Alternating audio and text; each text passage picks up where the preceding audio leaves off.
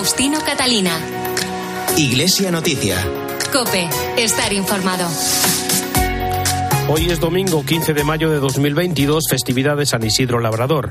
Son las ocho y media de la mañana y tras conocer las noticias de esta jornada con Antonio Herraiz, este es el momento de contarles en los próximos minutos, hasta las nueve en que llegará la transmisión de la Santa Misa, los principales asuntos de interés en la información religiosa de esta semana.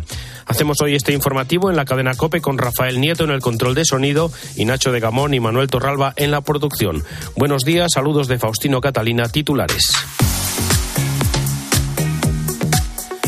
La Iglesia incrementó su labor caritativa y social durante el año 2020 con 680 nuevas acciones debido a la pandemia, según recoge su memoria anual de actividades. Un año en el que más de 4 millones de personas fueron atendidas en sus centros asistenciales y sanitarios. Desde el Vaticano, donde esta mañana se celebra la ceremonia de canonización de 10 beatos, entre ellos Charles de Foucault, recordaremos los mensajes del Papa Francisco para las jornadas de los ancianos y de los migrantes. El rey Felipe VI inauguró el miércoles en la Catedral Catedral de Plasencia la exposición Transitus de las Edades del Hombre y en Madrid se abre hoy un año jubilar en el cuarto centenario de la canonización de su patrono San Isidro. Faustino Catalina. Iglesia Noticia. Cope, estar informado. La labor social de la Iglesia se intensificó y multiplicó con motivo de la pandemia y por eso durante 2020 desplegó 680 nuevas acciones asistenciales, sanitarias, educativas y pastorales, según refleja la última memoria de la Iglesia en España. Un año en el que más de 4 millones de personas fueron atendidas en sus centros asistenciales y sanitarios. Un año en el que los sacerdotes, religiosos y seglares dedicaron más de 41 millones de horas a la actividad pastoral en el acompañamiento, catequesis, la formación y las celebraciones. Un año 2020 en el que la actividad educativa en 2.419 centros concertados, con millón y medio de alumnos, supuso un ahorro al Estado de 3.895 millones de euros. Un año en el que la Iglesia dedicó más de 52 millones de euros a 471 proyectos de construcción, conservación y rehabilitación del patrimonio. Mientras tanto, las declaraciones a favor de la Iglesia en el IRPF arrojaron el segundo mejor resultado desde la puesta en marcha de esta fórmula en 2007, con una recaudación de 297 millones de euros. Nacho de Gamón, buenos días. Buenos días, Faustino. Una memoria que da cuenta de cómo la Iglesia duplicó cada euro destinado por los ciudadanos a través de sus impuestos. Esther Martín es la directora de la Oficina de Transparencia de la Conferencia Episcopal Española. Esta actividad de la Iglesia asistencial con los más desfavorecidos que genera un valor económico para la sociedad de más de 589 millones de euros, un valor que duplica lo recibido por la Iglesia en asignación tributaria. El secretario general de la Conferencia Episcopal Española, Monseñor Luis Argüello, ha dado las gracias por el trabajo y la generosidad de la Iglesia y la solidaridad para hacerlo posible. Primero, dar gracias por las aportaciones personales, por las aportaciones de tiempo, por el ejercicio de voluntarios, de personas consagradas, de sacerdotes, de diversos ministerios eclesiales, de la vida de personas que trabajan en Cáritas, en Manos Unidas, en ayuda a la Iglesia necesitada, en montones de organizaciones vinculadas a las congregaciones religiosas, en asociaciones de todo tipo. ¿no?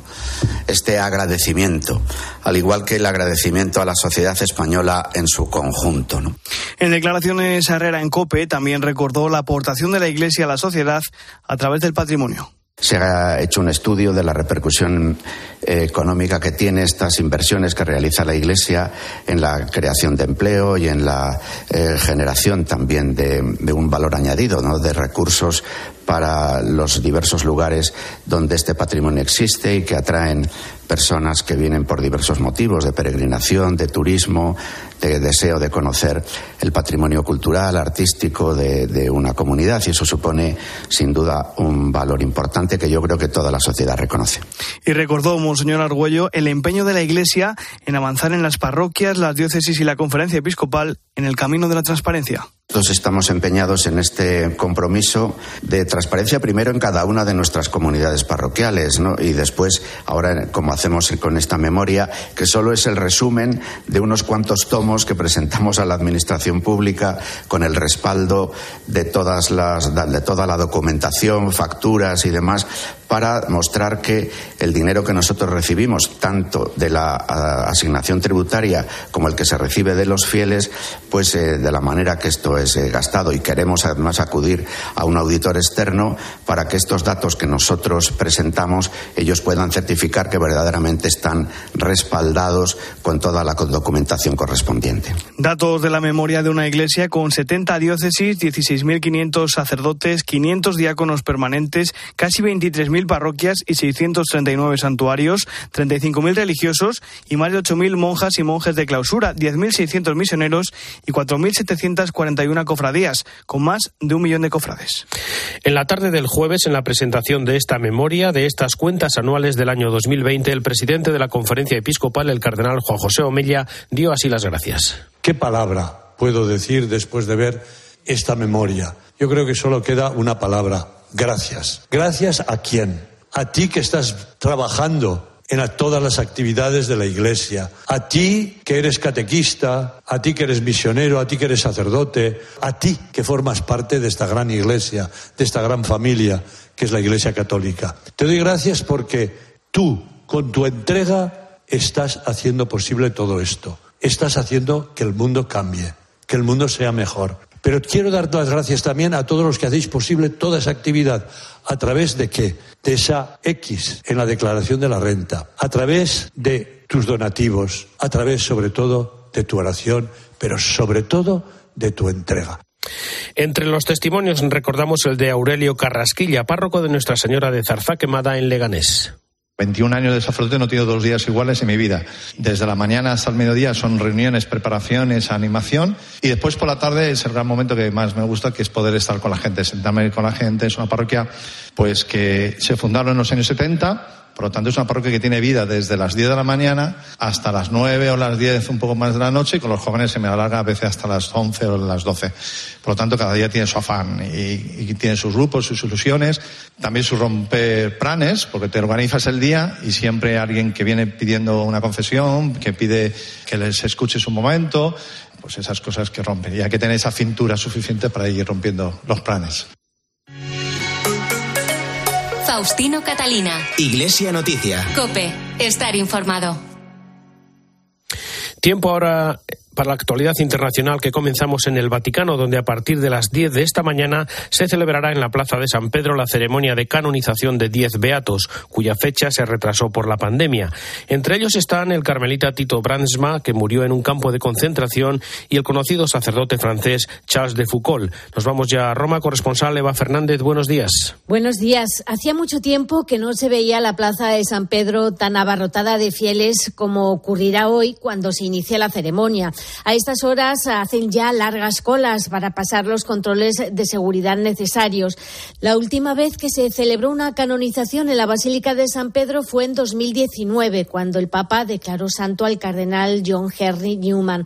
Fieles de distintas partes del mundo, sobre todo de Francia, Italia, India y Uruguay, se encuentran desde hace varios días en Roma para asistir a una ceremonia en la que entrarán a formar parte del elenco de los santos Charles de Foucault, el sacerdote francés que fue misionero en el desierto de Argelia, el laico Lázaro llamado de Sayabayan, que fue martirizado en la India y entre otros, como anunciaba Tito Bransma, sacerdote carmelita asesinado en un campo de concentración nazi.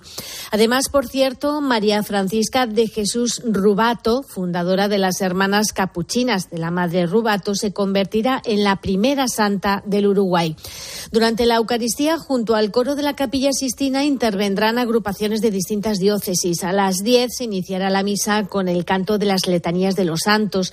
Tal como marca la liturgia, el prefecto de la Congregación para las Causas de los Santos, eh, Marcelo Semeraro, preguntará tres veces al Papa si procede a la canonización de los nuevos santos. A continuación, el pontífice pronunciará la fórmula de canonización y a partir de ese momento sus nombres quedarán inscritos en el libro de los santos y serán venerados por toda la Iglesia. Después eh, se llevarán hasta el altar los relicarios que contienen las reliquias de todos ellos. La ceremonia durará aproximadamente dos horas y concluirá con el rezo de Regina Cheli, que hoy se rezará en la misma plaza de San Pedro. El pontífice también elevará los altares al fundador de los padres de la doctrina cristiana, César de Bus, a la cofundadora de las pequeñas hermanas de la Sagrada Familia, María Domenica Mantovani, y a la monja francesa María Rivière. Pues sobre algunos de estos nuevos santos nos habla hoy en su comentario desde Roma Antonio Pelayo. Buenos días. Buenos días. La de hoy es una de las canonizaciones más numerosas de la historia de la Iglesia, quizás la más numerosa de todas. Nada menos que diez beatos serán canonizados dentro de una hora por el Papa Francisco. Cada uno de ellos merecería un comentario porque son vidas muy hermosas y los suyos extraordinarios testimonios de santidad. Me limitaré, sin embargo, solo a dos el carmelita holandés Titus Brandsma y el francés Charles de Foucault. Del primero que murió en el campo de concentración de Dachau en el 1942 cuando tenía solo 61 años, le he seguido la pista desde que fue declarado beato en el 1985 por Juan Pablo II en una ceremonia a la que tuve la alegría de poder asistir. Me sentí muy cerca a él por nuestra común vocación sacerdotal y periodística. Bransman ejerció un periodismo riguroso y muy arriesgado en plena dictadura del nazismo en su país y eso le llevó a la muerte. Ahora quieren que se le proclame patrón de los periodistas junto a San Francisco de Sales y me parece una gran idea porque el periodismo necesita en estos momentos tan turbulentos más de un protector. Charles de Foucault es un personaje fascinante, geógrafo, militar, explorador, lingüista, historiador, pasó gran parte de su vida como un eremita en el Sáhara entre Marruecos y Argelia, en el fortín de Taman Raset que había construido para proteger la vida de sus amigos Tuareg, fue asesinado el 1 de diciembre de 1916. Después de una juventud bastante agitada, redescubrió la fe cristiana y se hizo trapense pero una vez ordenado sacerdote decidió vivir conforme al estilo de Nazaret, una existencia basada en la oración, el silencio, el trabajo manual y la asistencia a los más pobres, teniendo como objetivo la fraternidad universal. Ese es el espíritu que ha transmitido a sus muy numerosos seguidores y que ha inspirado la formación de una auténtica familia espiritual que se nutre de sus escritos místicos y sobre todo de su ejemplo existencial en el desierto físico y anímico. Desde Roma les ha hablado Antonio Pelayo. Gracias, Antonio. También en la actualidad del Vaticano recordamos ahora la última audiencia general del Papa con invitados especiales, también la publicación de su mensaje para la Jornada de los Ancianos que se celebrará el próximo 24 de julio. Un mensaje en el que Francisco critica que las sociedades más desarrolladas invierten mucho en esta edad de la vida, pero no ayudan a interpretarla, en la que ofrecen planes de asistencia, pero no proyectos de existencia. Cuéntanos, Eva. Sí, un mensaje en el que la sombra de la guerra también estuvo presente, porque asegura Francisco no es casual que la guerra haya vuelto en Europa en el momento en que la generación que la vivió en el siglo pasado esté desapareciendo. El mundo vive un tiempo de dura prueba, marcado primero por la tempestad inesperada y furiosa de la pandemia y luego por una guerra que afecta a la paz y el desarrollo a escala mundial. Ante esta circunstancia, el Papa urge a un cambio profundo, a una conversión eh, que cambie los corazones, permitiendo que cada uno reconozca en el otro a un hermano. En el texto, el pontífice pide a los abuelos y mayores que enseñen a los hombres de nuestro tiempo a ver a los demás con la misma mirada comprensiva y tierna que dirigían a sus nietos. Vittorio Schelzo se encarga de la pastoral para los ancianos en el dicasterio de los laicos, la familia y la vida. En la vieja Europa los ancianos tuvieron el sueño de construir una Europa en paz ¿Y qué fue de este sueño? ¿Qué pasa de este sueño?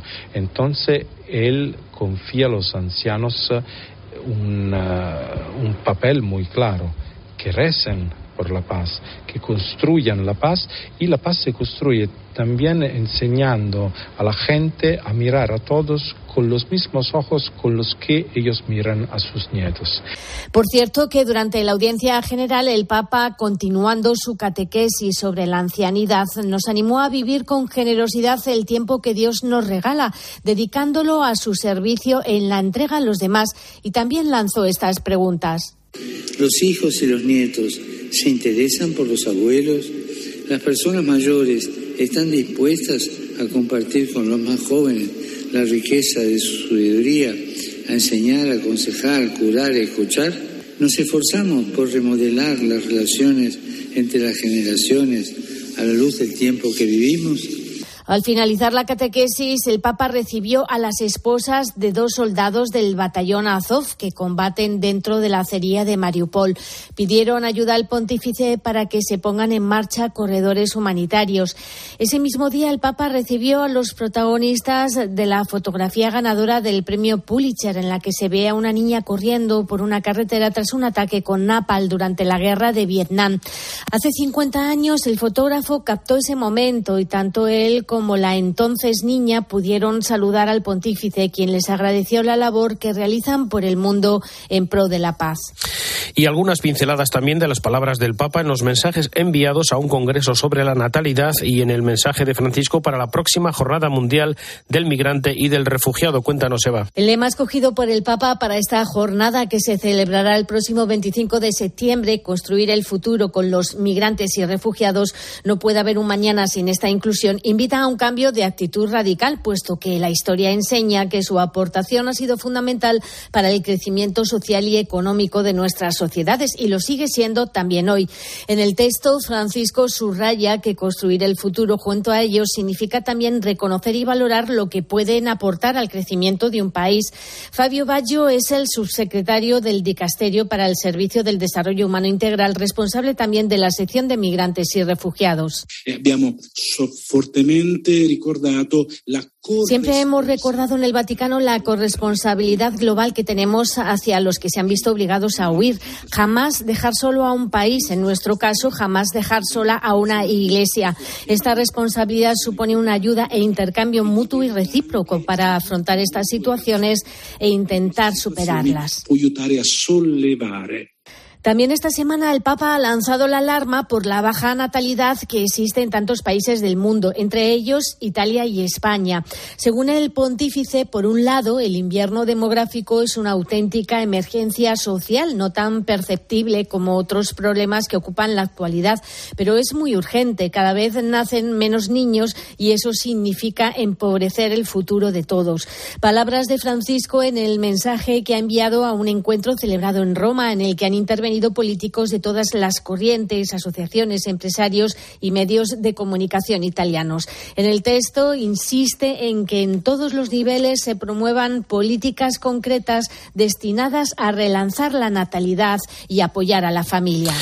Gracias, Eva. En el Vaticano se sigue de cerca la situación del cardenal Joseph Zen, obispo emérito de Hong Kong, de 90 años, que el miércoles fue arrestado y después puesto en libertad confianza por las autoridades chinas. Fue detenido junto a otras cuatro personas personas dirigentes del llamado Fondo de Ayuda Humanitario 612 que ayudó a los manifestantes que fueron arrestados durante las protestas a favor de la democracia y contra China en 2019. Faustino Catalina. Iglesia Noticia. Cope. Estar informado.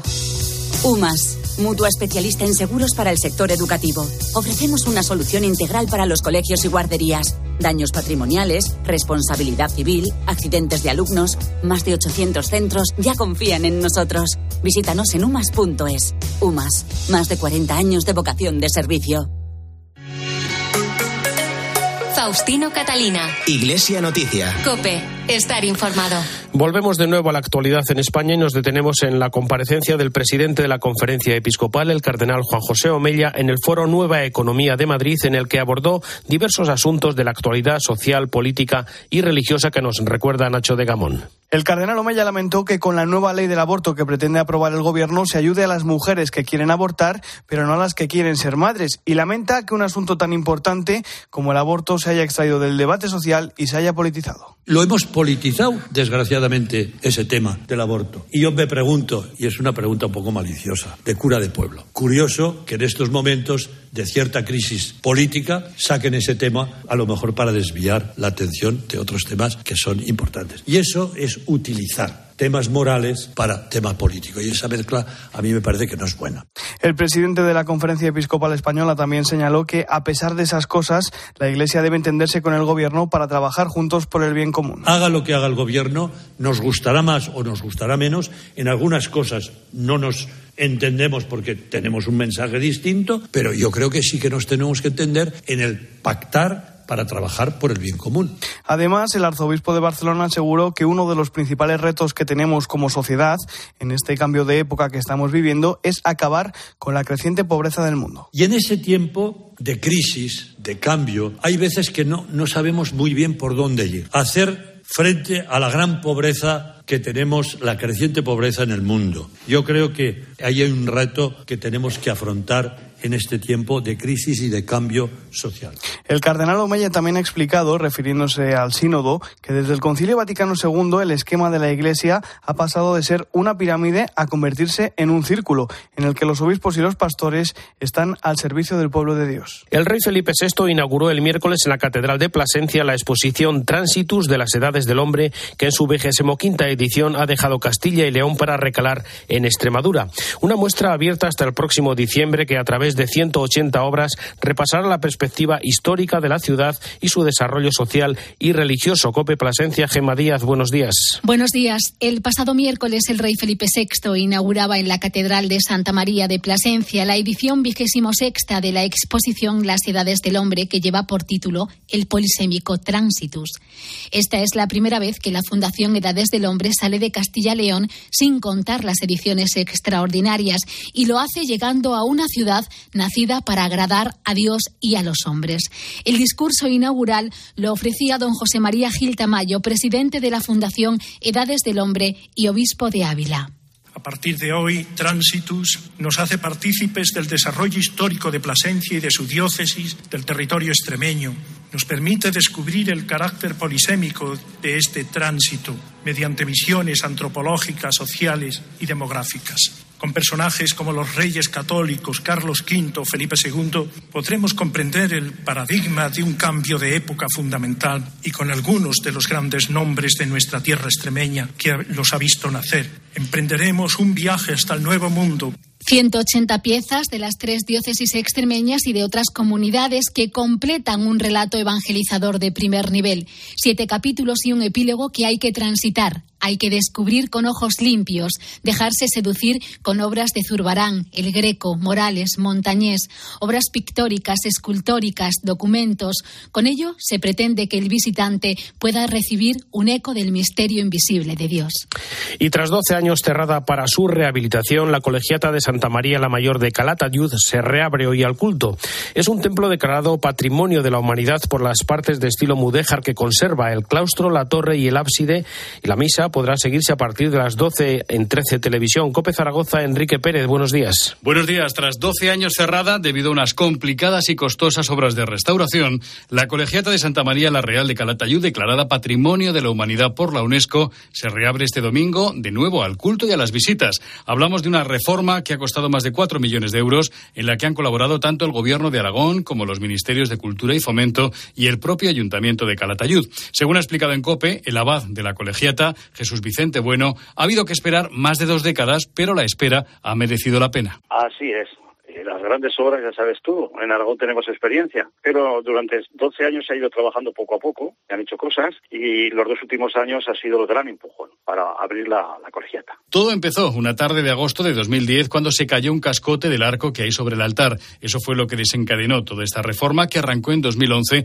con la consolidación de ese arco por parte del ayuntamiento. Un año después llegó la financiación del gobierno de Aragón para la cimentación de las columnas. En 2013 se consolidó todo el crucero gracias a la ayuda del Ejecutivo Central, entre 2015 y 2016 los trabajos se centraron en la sacristía y el ábside y en 2018 le llegó el turno a la cúpula. La colegiata, que con esta reforma ha recuperado toda su luminosidad, mantiene la esperanza de convertirse en concatedral junto con la de Santa María de la Huerta de Tarazona.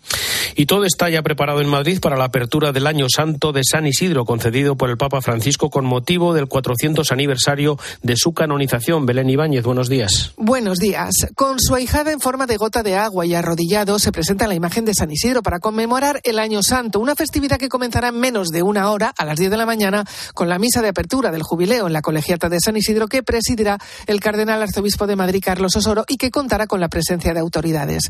Después, el cardenal se dirigirá a la pradera, donde a la una de la tarde celebrará una misa de campaña al aire libre. Junto a la pradera, la ermita y la fuente, donde cientos de fieles llevan toda la mañana acercándose para beber agua del santo. Ya por la tarde, a las 7, procesión de las imágenes de San Isidro y de Santa María de la Cabeza desde la Real Colegiata de San Isidro por las calles del centro de Madrid. Durante todo el año santo, es decir, hasta el 15 de mayo de 2023, se podrá conseguir la indulgencia plenaria a todo aquel que visite el sepulcro del santo en la Real Colegiata, se confiese, comulgue y rece por las intenciones del Papa. Por cierto, que como novedad, del 22 al 29 de mayo se expondrá en esa misma colegiata el cuerpo incorrupto del santo 850 años después de su fallecimiento. No se exponía desde 1985. El día 27 de mayo, el cuerpo incorrupto se trasladará a la Catedral de la Almudena, donde habrá una vigilia de oración y al día siguiente se celebrará una misa para volver a trasladarlo a la colegiata. El obispo de Getafe, Ginés García Beltrán, comenta un conocido episodio de la vida de San Isidro Labrador. Siempre recuerdo cuando era pequeño que escuché aquella historia de la vida de San Isidro eh, tan bonita, ¿no? Como él a mitad de la mañana, cuando llegaba el mediodía, estaba arando la tierra, dejaba a los bueyes, eh, dejaba la tierra y rezaba, se recogía en oración rezando el ángel, mientras tanto los bueyes seguían arando la tierra. Esta, esta anécdota de la vida del santo es un testimonio realmente precioso para cada uno de nosotros. Fijaros, el tiempo que dedicamos a Dios no es un tiempo perdido, todo lo contrario. El tiempo que podemos dedicar a Dios eh, repercute para bien en nuestra obra diaria, repercute en nuestra familia, repercute en nuestro trabajo, repercute en las relaciones humanas y sobre todo repercute en nosotros. En la quinta semana de la campaña Haz Memoria, la conferencia episcopal profundiza en el trabajo en el mundo de las migraciones y hemos conocido algunas historias que nos cuenta Manuel Torralba. Hilda es de Perú, vino a Burgos por primera vez en 1990 y volvió en 2003. En esta ocasión, para buscar un futuro mejor, se involucró primero en su parroquia, después en la diócesis y a día de hoy es la delegada de migraciones. Es más fácil la integración cuando es una persona migrante, ¿no? Yo creo que por eso fue la, elección de decirme que yo sea la delegada. Eh, hace que estés más cerca. Hilda conoce por partida doble las dificultades de la inmigración, por su propia experiencia y por la que tiene como delegada, y sabe que muchos dejan su país por necesidad pero cuando llegan a España lo hacen en muchos casos en condiciones de vulnerabilidad extrema. Las mujeres, por ejemplo, pueden ser víctimas de las redes de prostitución y por eso en Vitoria reciben el apoyo del programa Veraca, como nos cuenta el diácono permanente de la diócesis, Fidel Molina. Pues eso, a las personas más empobrecidas, a las realidades más débiles y, a los que no llegan las instituciones, el tejido social a la vez, los que no tienen otra respuesta. Dos parroquias del centro de Vitoria llevan 15 años ayudando a personas en situación de marginalidad a través de este proyecto, entre ellas mujeres nigerianas que se dedican a la prostitución a las afueras de la ciudad. El objetivo es que lo antes posible abandonen las calles para ir a una casa de acogida. Tenemos un servicio importante que es el hogar a Incarén. Son unas viviendas, pueden tener un techo durante un periodo de tiempo y empezar ese proceso de inserción en, en la ciudad. Por último, en COPE hemos hablado con André, un refugiado camerunés que huyó de su país después de recibir amenazas por ser crítico con el gobierno. No había ninguna manera de quedarme allí porque la policía ya me había dicho que no podía hacer nada, entonces no tenía elección. André es un activista defensor en Camerún de las personas que, como él, tienen una discapacidad física. Ahora espera poder traer a su familia a Sevilla con él gracias a la ayuda que está recibiendo de las vicencianas.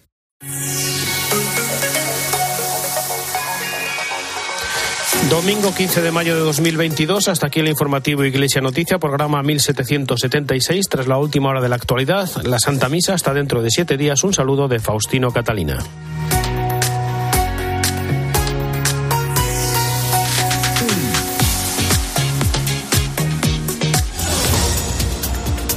Buenos días. Diez personas han sido asesinadas en un tiroteo de un supermercado en Buffalo, en Nueva York.